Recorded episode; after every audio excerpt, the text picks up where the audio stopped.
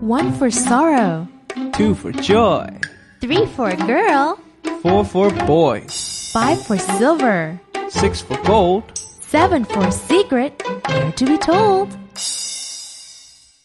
One for sorrow, two for joy, three for a girl, four for a boy, five for silver, six for gold, seven for a secret, never to be told.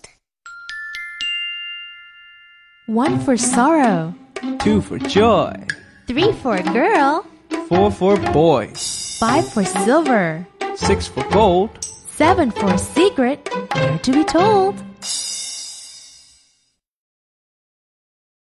还在为宝宝早教困扰吗？关注公众号“早教学堂”，获取在家早教课程，让宝宝在家就能科学做早教。